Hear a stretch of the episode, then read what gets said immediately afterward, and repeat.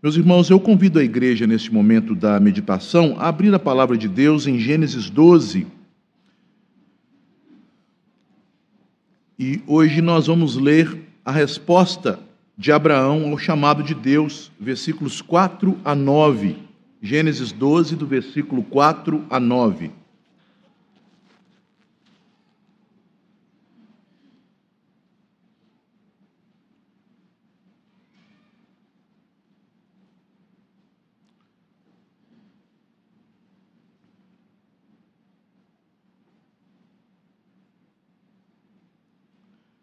Assim diz a palavra do Senhor. Partiu, pois, Abrão como lhe ordenara o Senhor, e Ló foi com ele. Tinha Abrão setenta e cinco anos quando saiu de Arã. Levou Abrão consigo a Sarai, sua mulher, e a Ló, filho de seu irmão, e todos os bens que haviam adquirido, e as pessoas que lhes acresceram em Arã. Partiram para a terra de Canaã e lá chegaram. Atravessou Abrão a terra de, até Siquém, até ao carvalho de Moré. Nesse tempo os cananeus habitavam essa terra. Apareceu o Senhor a Abrão e lhe disse: Darei à tua descendência esta terra. Ali edificou Abrão um altar ao Senhor que lhe aparecera. Passando dali para o monte ao oriente de Betel, armou a sua tenda, ficando Betel ao ocidente e Ai ao oriente. Ali edificou um altar ao Senhor invocou o nome do Senhor. Depois seguiu Abrão dali, indo sempre para o Negueb. Oremos. Senhor Deus, Pai bendito, Deus de glória, Deus de Abraão, de Isaque e de Jacó. Estamos diante da tua santa palavra e sabemos, ó Deus, que ela é a verdade, que ela é a revelação da tua vontade, da tua mente, que ela, ó Deus, é a palavra de Cristo para nos conduzir à salvação. No entanto, ó Pai, nós não temos luz em nós mesmos. As tuas palavras, ó Deus, são para nós como a luz do sol para os olhos de um cego, como uma bela canção para os ouvidos de um surdo.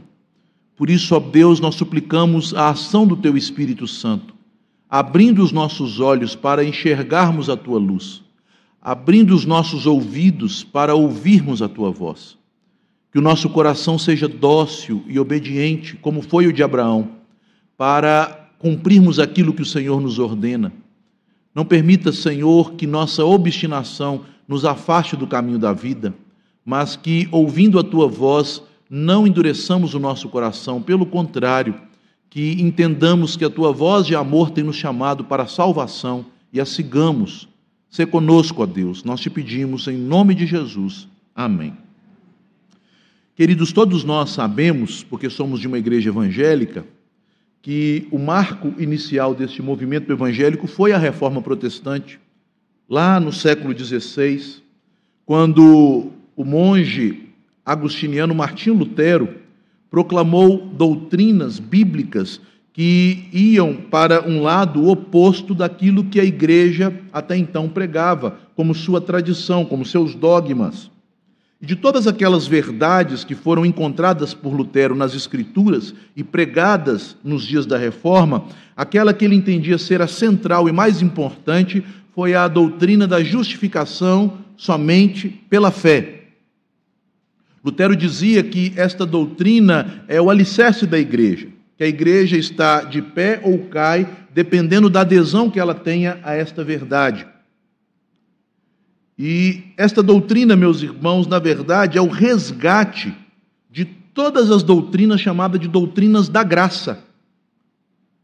Porque ao explicarem o que é a justificação pela fé, os reformadores tiveram que explicar tudo aquilo que está relacionado à graça de Deus para salvar os pecadores, de modo a cumprir o propósito de tornar justo aqueles que por si só são injustos e impuros e que não têm condições em si mesmos de chegarem até Deus, a não ser por meio de Cristo, do sangue do mediador. Mas foi necessário também explicar não apenas o que é a justificação. Foi preciso que os reformadores se debruçassem em torno das Sagradas Escrituras para darem a entender ao povo o que é fé. E, meus irmãos, eu tenho percebido que esta também é uma necessidade de nossa época. Porque as pessoas falam muito sobre a fé sem saber o que é fé.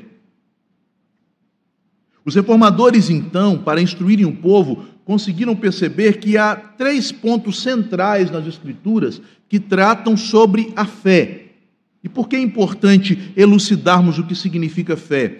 Porque Abraão é o pai de todos os crentes, de todos aqueles que têm fé. E aqui nós estamos lendo sobre a maneira como Abraão, com fé, respondeu ao chamado de Deus e como ele andou movido pela fé. Primeiramente, os reformadores entenderam que a Bíblia nos fala de tipos de fé. A Bíblia nos fala de uma fé que salva e também de uma fé que não salva. De uma fé que é verdadeira e que conduz à vida eterna, e de uma fé que é enganosa e que conduz às, às trevas eternas, ao inferno e à condenação eterna. Basicamente, nós podemos distinguir da fé verdadeira, daquela que é dom de Deus, conforme Efésios 2:8 nos diz, pela graça sois salvos mediante a fé, isto não vem de vós, é dom de Deus. Três tipos de fé que são de origem puramente humana e que podem enganar as pessoas.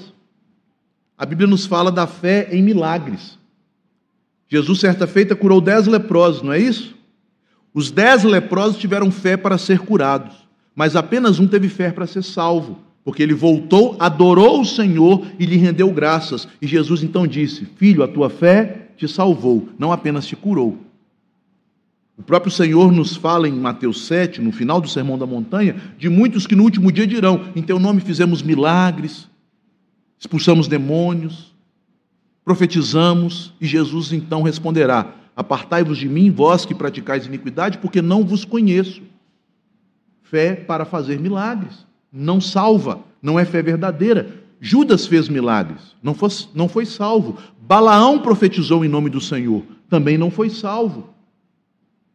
Há também, meus irmãos, é, nas Escrituras, um tipo de fé que é apenas intelectual. Tiago fala sobre isto. Ele chama essa fé de fé morta. Ele declara: Crês tu em Deus? Fazes bem. Os demônios também creem e tremem. E os demônios serão salvos? De maneira nenhuma. É uma fé morta, uma fé que não nos leva à obediência, que não nos leva à confiança, que não nos leva a entregar o nosso coração e os nossos caminhos ao Senhor. Uma fé puramente doutrinária, intelectual, dogmática, que conhece as verdades da Bíblia, mas não é convencido por estas verdades e nem se dobra a estas verdades. E também há o mais perigoso dos tipos de fé falsa aquilo que alguns reformadores chamavam de fé temporária. É a fé descrita em Mateus 13 na parábola do semeador, daqueles cuja semente cai no coração, mas porque o coração não foi preparado pela graça, por não terem um coração bom e reto, que é o coração transformado pelo Espírito Santo, estas pessoas não chegam a frutificar. Elas ouvem o evangelho, creem no Evangelho, aderem ao Evangelho, mas não abandonam o mundo, não frutificam. Portanto, elas não têm a fé verdadeira, a fé que transforma a vida de um homem, a fé que muda a pessoa em nova criatura. É necessário conhecer que há um tipo de fé que leva à obediência e à salvação, e um tipo de fé que é uma fé humana e carnal. Em segundo lugar, os reformadores entenderam que esta fé verdadeira, ela tem elementos que a constituem e define. A fé verdadeira, ela é composta basicamente, diziam os reformadores, de três elementos: conhecimento, assentimento e confiança. Quem crê conhece a palavra de Deus. A fé não é fé na fé. Fé não é pensamento positivo. Aí eu creio que vai dar certo. Isso não é fé. Fé é conhecer a palavra, porque a fé vem pelo ouvir, o ouvir a pregação da palavra de Cristo, diz o apóstolo. Conhecer as promessas de Deus é a base de onde procede a fé verdadeira. Uma fé apenas nas minhas expectativas não passa de sonho, fantasia, quimera. Em segundo lugar, não basta conhecer as promessas, é necessário aceitar, assentir depositar o coração nestas promessas e assim confiar nas promessas, que significa andar em direção a elas, andar por aquilo que a fé diz e não por aquilo que os meus olhos veem. Portanto, a fé verdadeira é constituída por esses elementos que nós vamos observando na vida de Abraão. E por fim, a fé experimenta graus. Esta é a terceira característica. A primeira, que há tipos de fé nas escrituras, a segunda é que a fé ela tem esses três elementos que a constituem a fé verdadeira, conhecimento, assentimento e confiança, e terceiro, que a fé experimenta graus. Ela pode ser ora mais forte ou mais fraca. E aqui nós observamos que a fé de Abraão está sendo fortalecida pelo Senhor. Porque no primeiro momento, quando ele é chamado em Ur dos Caldeus, ele não parte imediatamente em obediência ao chamado, mas ele segue o seu pai até a cidade pagã de Arã e espera até a morte de seu pai, para então, sendo chamado novamente, obedecer ao Senhor. E a fé de Abraão, ao longo dos anos, vai amadurecendo, sendo provada, às vezes fraquejando, mas voltando à obediência e, por fim, recebendo o prêmio da fé, que são as graças de Deus sendo derramadas sobre a vida daquele homem de Deus. Dito isto, meus irmãos, nós partimos agora para esta narrativa. Nos versículos de 1 a 3 que nós já estudamos, nós temos uma clara demonstração do chamado da graça soberana. A salvação nunca parte de nós, a salvação sempre parte de Deus. E Deus então toma a iniciativa e chama Abraão à sua presença. Faz a ele promessas, dá a eles uma direção e mandatos a cumprir. E a partir do versículo 4, nós temos a reação de Abraão à graça, que também é um fruto da graça, já que a fé também procede da graça. Abraão responde com fé, e a fé verdadeira sempre se baseia na palavra da promessa de Deus que é direcionada aos seus servos. Muitas pessoas, por não entenderem o que é fé, elas criam fantasias na sua mente. Ah, eu tive um sonho, Deus me mostrou que Ele vai me fazer casar com fulano de tal. Já ouvi essas coisas na igreja. Falei, minha irmã, tem um capítulo das Institutas que marcou minha vida. Calvino diz assim: como os fanáticos para seguirem o seu próprio coração, abandonam as escrituras para seguirem os seus próprios sonhos. O, capítulo, o nome dele não precisa nem escrever mais nada, né? o nome do capítulo já mostra o que é esse falso cristianismo. Eu sonhei, agora eu creio, Deus vai cumprir. Não creia nos seus sonhos, creia na palavra. Deus disse, Abraão, então, agora, ele responde ao que Deus disse. Ele é direcionado pela palavra. E percebam, meus irmãos, que a palavra de Deus, ela não muda, embora haja alguns aspectos particulares da promessa de Deus a Abraão, que não cabem a todos os homens, esta palavra é uma renovação da primeira comissão de Deus feita ao homem. A primeira grande comissão é Gênesis 1, 28. E Deus os abençoou e disse: Sede fecundos, multiplicai, enchei a terra, sujeitai e dominai. Cinco características neste primeiro chamado. E agora, novamente, Deus renova esse chamado, como já havia feito na aliança da conservação com Noé, quando Deus de novo disse: multipliquem, enchem a terra, dominem. Este é o plano de Deus. Que a humanidade que foi criada para espelhar a glória de Deus se espalhe, espalhando a glória de Deus por toda a terra, manifestando o culto a Deus e o domínio a Deus por todo o mundo. E agora Deus de novo diz: Abraão, você vai ser multiplicado. Eu farei de ti uma grande nação. Você vai ser abençoado, e com a tua bênção, todas as famílias da terra também serão alcançadas. É, portanto, aqui uma renovação da mesma promessa. E não pensem, meus irmãos, que a grande comissão no Novo Testamento seja diferente desta mesma promessa. O plano de Deus é o mesmo: espalhar a sua glória pelo mundo através daqueles que são a sua imagem e de famílias crentes, de famílias piedosas, que tenham filhos piedosos, criados no temor do Senhor, em adoração ao Senhor, conquistando novas famílias para o povo do Senhor. Este sempre será o plano. Portanto, nós podemos entender que aqui, nestes versos que lemos, Gênesis 12, de 4 a 9, nós encontramos o chamado de Deus que exige uma resposta de fé. Deus apresenta a sua palavra. E agora ele exige de nós uma resposta de fé.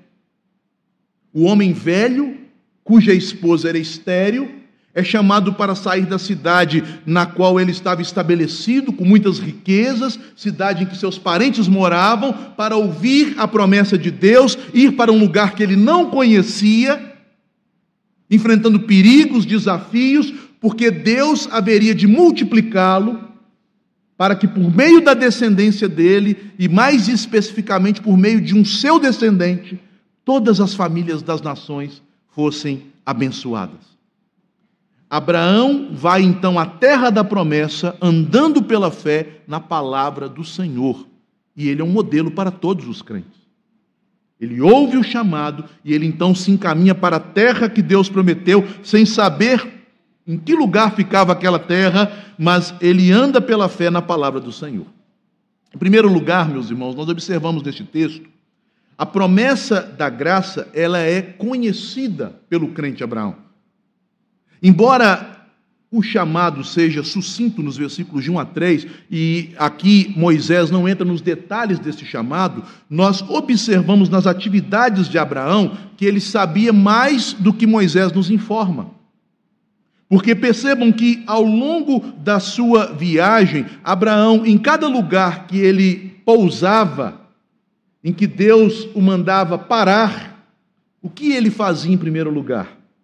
Ele fazia um altar e prestava culto de adoração ao Senhor. Portanto, embora Abraão não conhecesse os detalhes da promessa, nós podemos perceber que a fé não é um salto no escuro.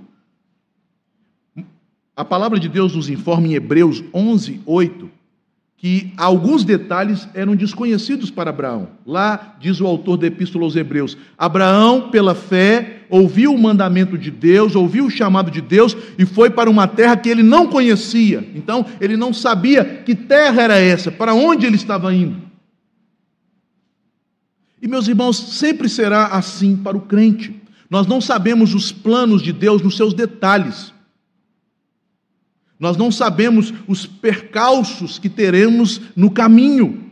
Nós não conhecemos os inimigos que se levantarão, as dificuldades que virão, os problemas que nos acossarão ao longo da caminhada. No entanto, nós não podemos de maneira nenhuma concordar com alguns que, seguindo um filósofo dinamarquês chamado Soren Kierkegaard, Talvez muitos aqui não ouviram falar, mas esta ideia de que a fé é simplesmente um salto no escuro, uma aposta existencialista, que a pessoa apenas se entrega a Deus e Deus então a encaminha em seus planos e desejos e propósitos, esta ideia procede principalmente deste homem, Kierkegaard.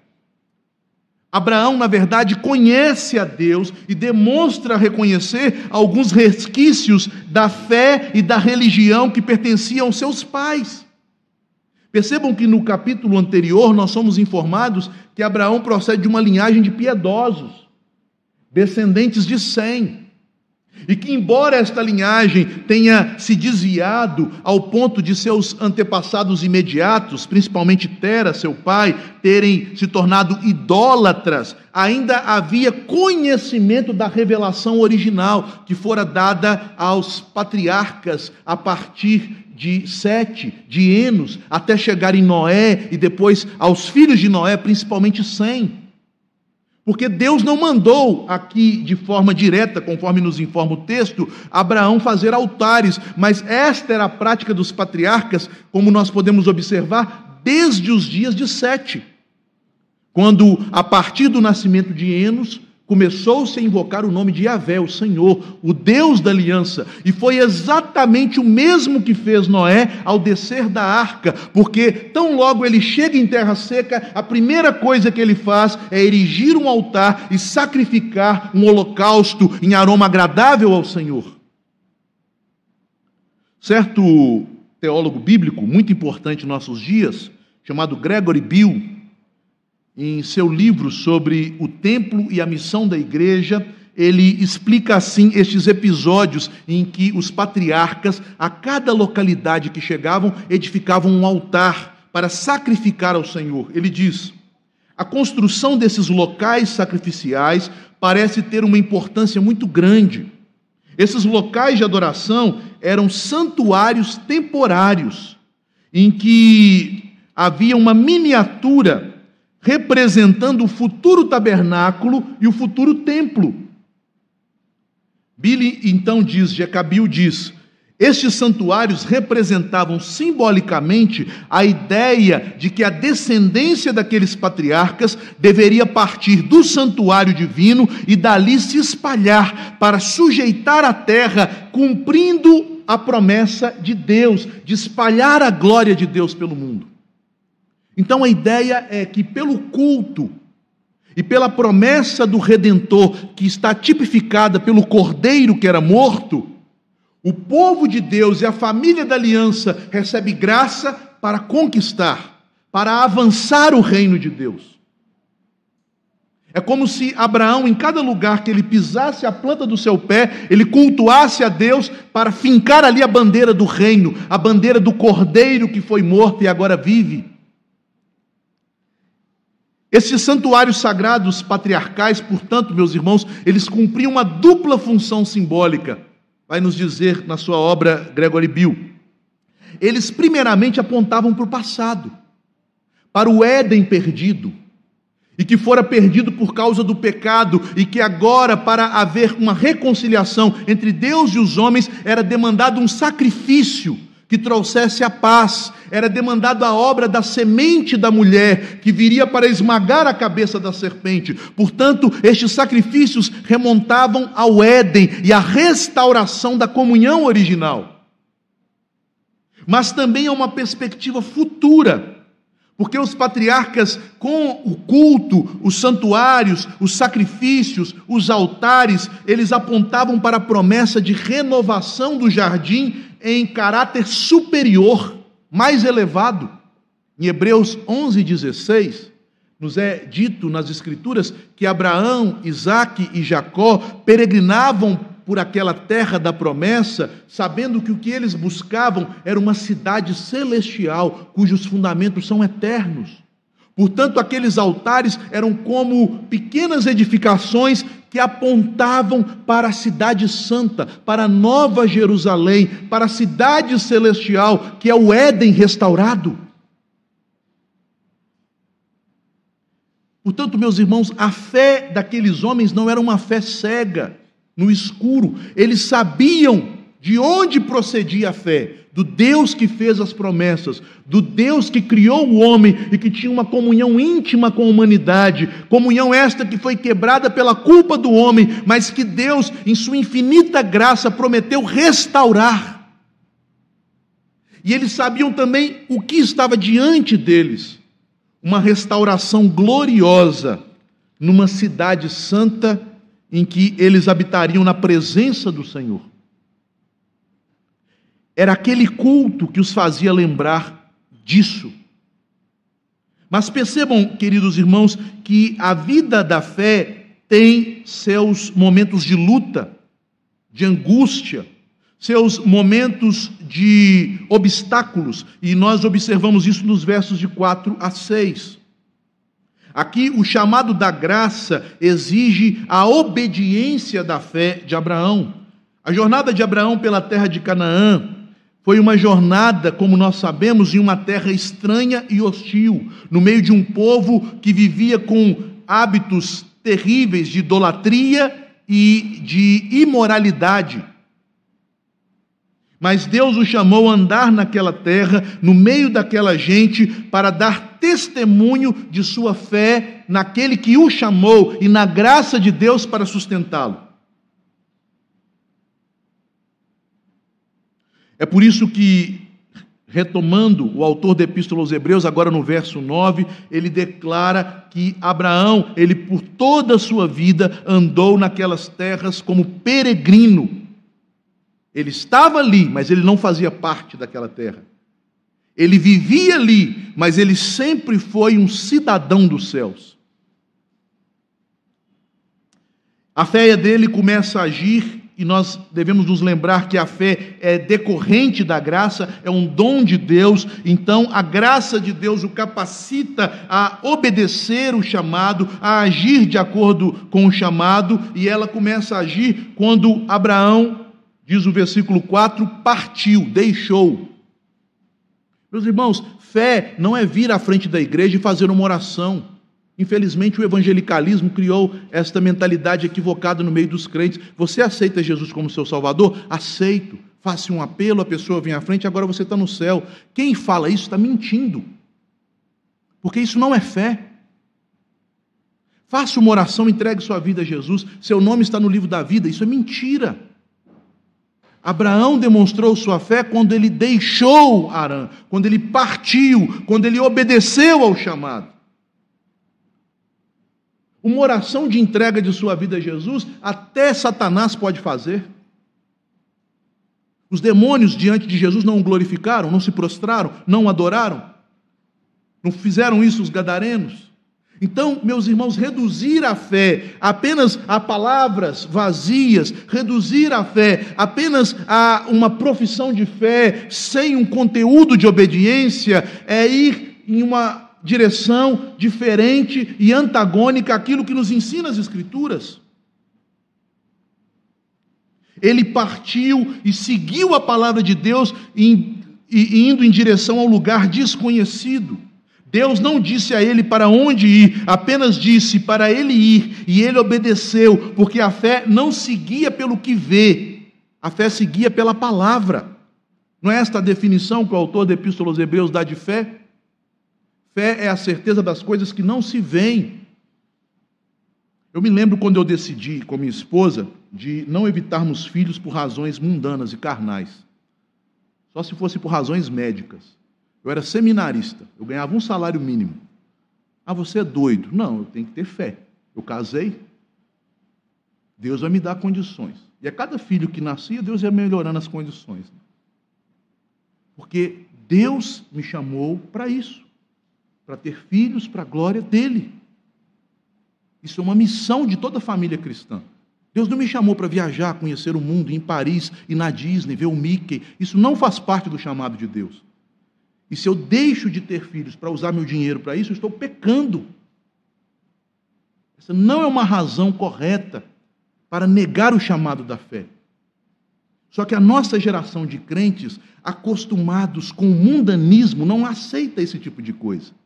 Eles acham que eles podem viver confortavelmente com a sua fé, que não implica em deixar e ir, que não implica em obedecer, que não implica em sacrificar, que não implica em dar um passo em direção à vontade do Senhor, sem saber se Deus vai nos conduzir por caminhos tranquilos, verdejantes ou por vales sombrios, porque Ele nos conduz por estes dois caminhos. A garantia é que Ele está conosco mas ele nos conduz. Calvino comenta sobre este verso 4 dizendo o seguinte: Portanto, nossa vida será então corretamente constituída quando dependermos apenas da palavra de Deus e nada fizermos exceto sob o seu comando. Eu uso este exemplo porque Deus chamou Abraão para multiplicar, embora ele fosse idoso e sua esposa estéril. E este mesmo chamado permanece sobre os crentes em toda geração, e este é um dos pecados da nossa geração. O feminismo, meus irmãos, entrou na igreja e tem feito um estrago terrível nas igrejas. Porque os homens têm se tornado cada vez mais acomodados. E as mulheres tentando tomar o lugar dos homens não têm cumprido nem o seu papel e nem dos homens. E as famílias estão em frangalhos. E pouca diferença há hoje entre as famílias crentes e as famílias ímpias. O número de divórcios na igreja já é quase igual no mundo. O número de filhos de crentes desviados é assustador.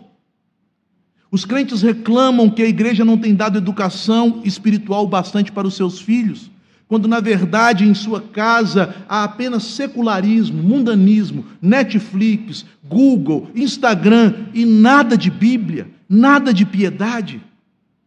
Os pais não se preocupam com as escolas e o que as escolas têm ensinado para os seus filhos, mesmo que essas escolas sejam centros de paganismo, de secularismo, de mentiras diabólicas, entrando no coração das crianças, dos jovens e adolescentes e tirando a fé em Cristo do coração deles, e os pais só se preocupam, é importante que eles entrem em medicina.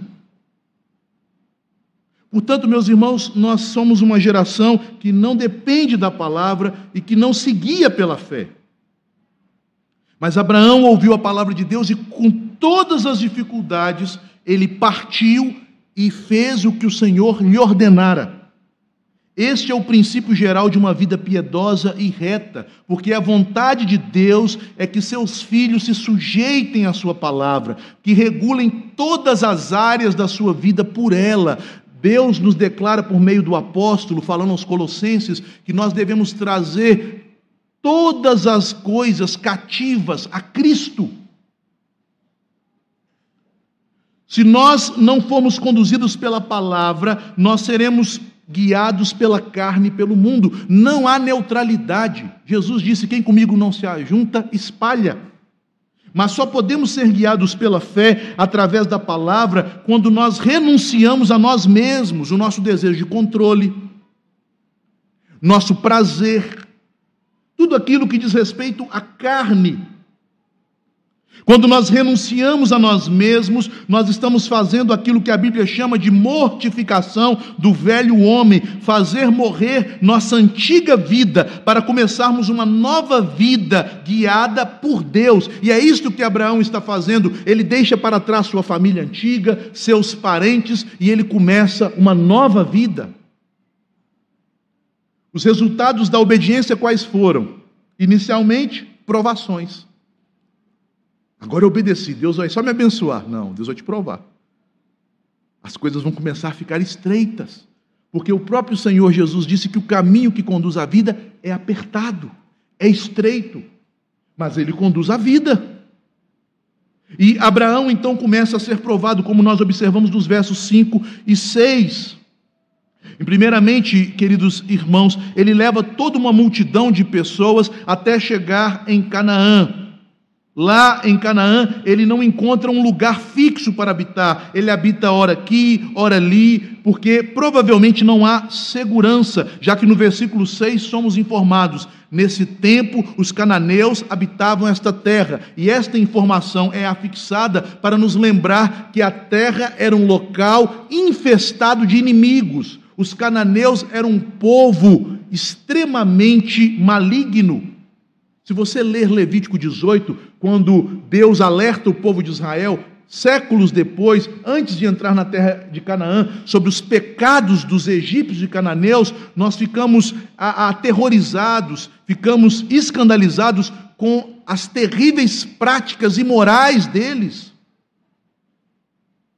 Meus irmãos, não se esqueçam, Sodoma e Gomorra eram cidades dos cananeus.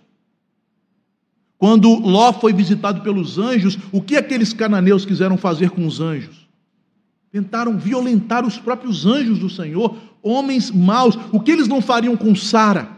O que eles não fariam com Abraão e seus servos, ainda mais vendo todo aquele rebanho, aquelas riquezas? Ele estava entre inimigos, mas Deus, com a sua provisão, continha o coração mau daqueles homens para que eles não ameaçassem a vida de Abraão, mas ele tinha que mudar de cidade em cidade, porque ele estava no meio dos cananeus.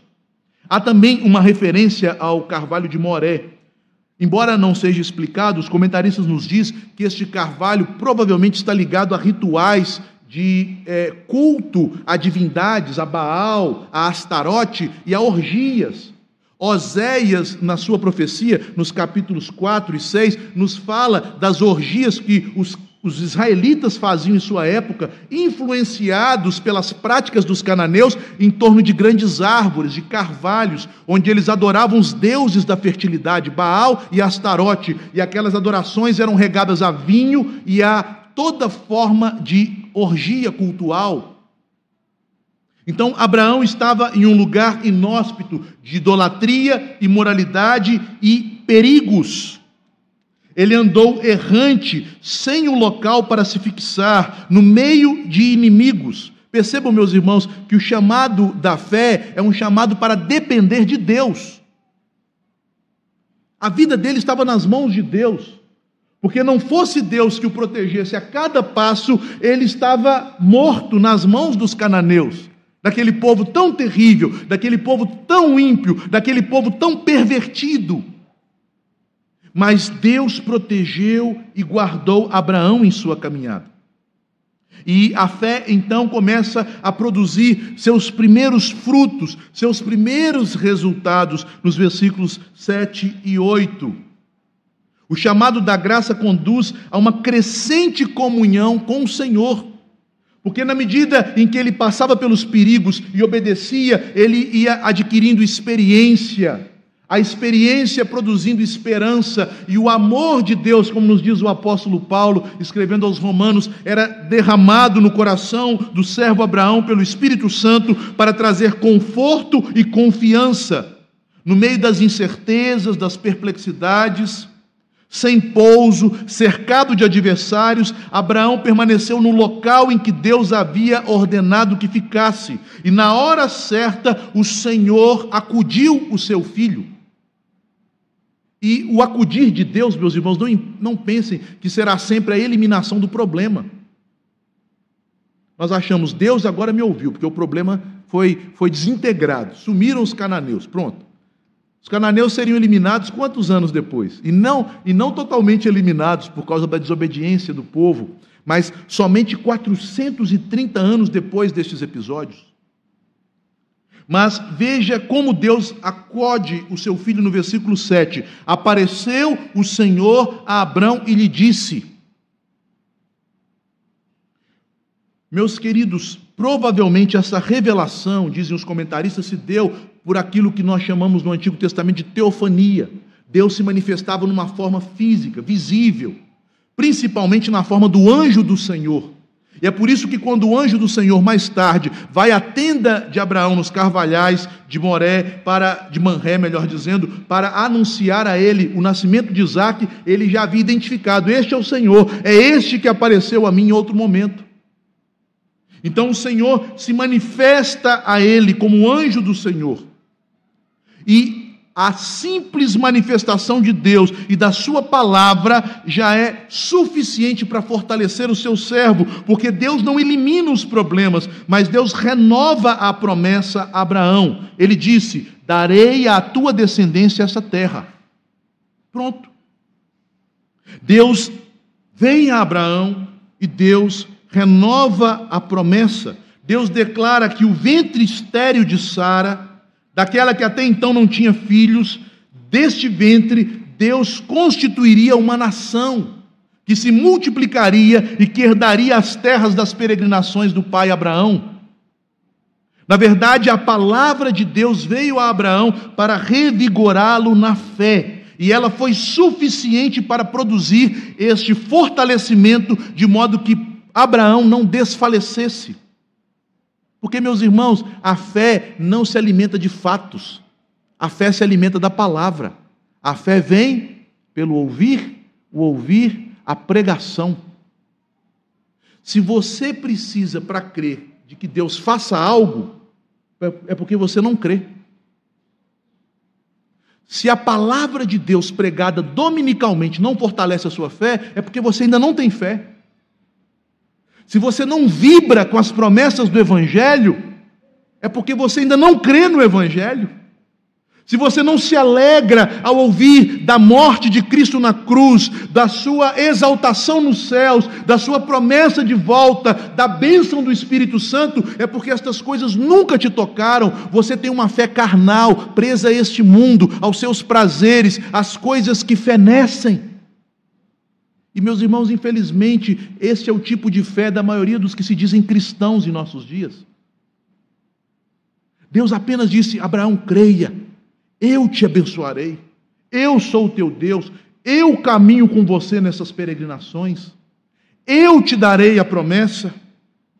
A reação imediata de Abraão, conforme nós observamos no versículo 7, ali edificou Abraão um altar ao Senhor que lhe aparecera. Ele edifica um altar a Deus naquela terra, como testemunho de sua fé. Ele marca com este altar o domínio do reino do Senhor em Canaã. O altar é um símbolo de gratidão. É um local para se invocar o nome de Deus com orações e com louvor, para sacrificar a Ele o Cordeiro que aponta para Cristo, o Redentor, o Autor e o Consumador da fé, aquele que cumpre as promessas da aliança. A verdadeira fé, desse modo, meus irmãos, tem os seus olhos direcionados para o invisível ela está sempre buscando a evidência da graça de Deus na Sua palavra e responde à palavra pela alegria do culto e da adoração. De modo que um coração que não cultua, que não adora, é um coração sem fé. E esse é o coração da nossa geração. As pessoas não cultuam. Se você vai às igrejas domingo, as pessoas não estão cultuando. Elas estão batendo palma, pulando, dançando, isso não é culto. Elas não estão detidas na palavra. Tanto é que geralmente aqueles que fazem a algazarra na hora que tocam são os primeiros que na hora da pregação vão lá para o lado de fora, bater papo, perguntar quanto está o jogo. Porque não há fé, não há esperança da vida eterna, não há perspectiva das coisas gloriosas que nos foram prometidas não há um olhar para o invisível, buscando receber de Deus as suas promessas e o alento que nos confirma nela. É uma geração sem fé. Eu gostaria de concluir este sermão com três aplicações. A primeira delas é um dever de todo crente, o autoexame da nossa fé. Em 2 Coríntios 13, 5, o apóstolo Paulo dá esta ordem aos coríntios: examinai a vossa fé, para ver se porventura estáis em Cristo. O que significa examinar a fé? A partir dos elementos que constituem a fé verdadeira, você deve se perguntar: eu conheço as promessas da graça que Deus me deu em Cristo? Eu conheço essas promessas, o que Deus me prometeu em Cristo? Em segundo lugar, eu tenho prendido a estas promessas todo o meu coração, são elas que me movem. Se Deus hoje tirar os confortos desta vida, eu ainda estarei contente, porque eu sei que nada pode me separar das bênçãos eternas em Cristo nos céus. Examine o seu coração. E por fim, quais têm sido os passos da sua vida? Você tem se dirigido buscando segurança, conforto, coisas deste mundo, ou sua vida tem se dirigido em obedecer o chamado da fé? Você tem entesourado para a glória ou tem buscado para esta vida? Quais têm sido os seus passos? Em segundo lugar, as provações da fé têm produzido que efeito em sua vida? Quando sua fé é provada, o que você faz? E é muito interessante, meus irmãos, que geralmente quando um cristão é provado, se ele é um crente cuja fé é uma fé verdadeira, ele adora com mais intensidade. Mas se ele é um crente cuja fé não é procedente do espírito, mas da carne, ele some da adoração. Você tem desistido de caminhar quando a sua fé é provada? Ou você tem buscado mais a Deus e adorado mais intensamente quando as coisas se estreitam? E em terceiro e último lugar, vejam, meus irmãos, a importância do culto para a verdadeira fé. Não há nada mais importante na vida espiritual do que o culto. De todas as ordenanças que Jesus deixou para o seu povo, o batismo, a ceia, a palavra pregada, as orações, todas elas têm seu ponto alto, seu clímax no culto público, no dia do Senhor. Não há momento mais importante, porque o que nós faremos na eternidade? Cultuar. O que os anjos fazem pelos séculos dos séculos na presença do trono de Deus? Louvam, adoram, prestam culto.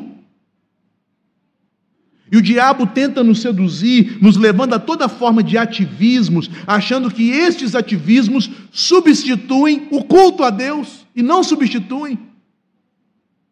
Porque, meus irmãos, a fé resulta do culto. A fé vem do ouvir a pregação. A fé não é do ler a Bíblia apenas, é do ouvir a pregação. E a fé conduz ao culto. Portanto, neste local em que estamos, nós somos estimulados à fé e nós demonstramos a nossa fé. Não há outro lugar. E é interessante que, pela providência de Deus, eu preguei este sermão no dia de hoje e muitas pessoas não estão aqui hoje. E muitas delas eu sei porque não têm tido um compromisso com culto público ao Senhor. Há em nossa igreja um terrível descompromisso com o dia do Senhor e com o culto do Senhor. E eu temo muito pela vida daqueles que têm ouvido estas coisas e achado, esta é a opinião do reverendo Gustavo. Esta é a palavra do pastor. Porque no dia do juízo, eles saberão que esta é a palavra de Deus, que esta é a verdade eterna. E como estas pessoas ficarão diante de Cristo? Meus irmãos, a palavra pregada, ela é tanto bênção para os que obedecem, quanto um terrível juízo para aqueles que não a ouvem. Portanto, queridos irmãos, como pastor desta congregação, desejando o bem da sua alma, se você está ouvindo esta palavra, não endureça o seu coração. Se fosse a minha palavra, eu não falaria, porque eu não gosto de bancar o chato. Mas como é a palavra de Deus, me pesa a obrigação de falá-la. Se você tem negligenciado o culto a Deus no dia do Senhor, você está fraquejando em sua fé, e a sua fé vai vacilar, vai sossobrar. Se você não tem demonstrado gratidão e adoração ao Senhor, você, na verdade, está mostrando que a sua fé é fraca ou inexistente. Portanto, comece do início, comece pelo culto. Levante em seu coração um altar a Cristo e o adore em espírito e em verdade, assim como fez Abraão. Porque de outro modo, nenhum de nós será capaz de andar neste mundo tenebroso guiado pela fé. Que Deus nos abençoe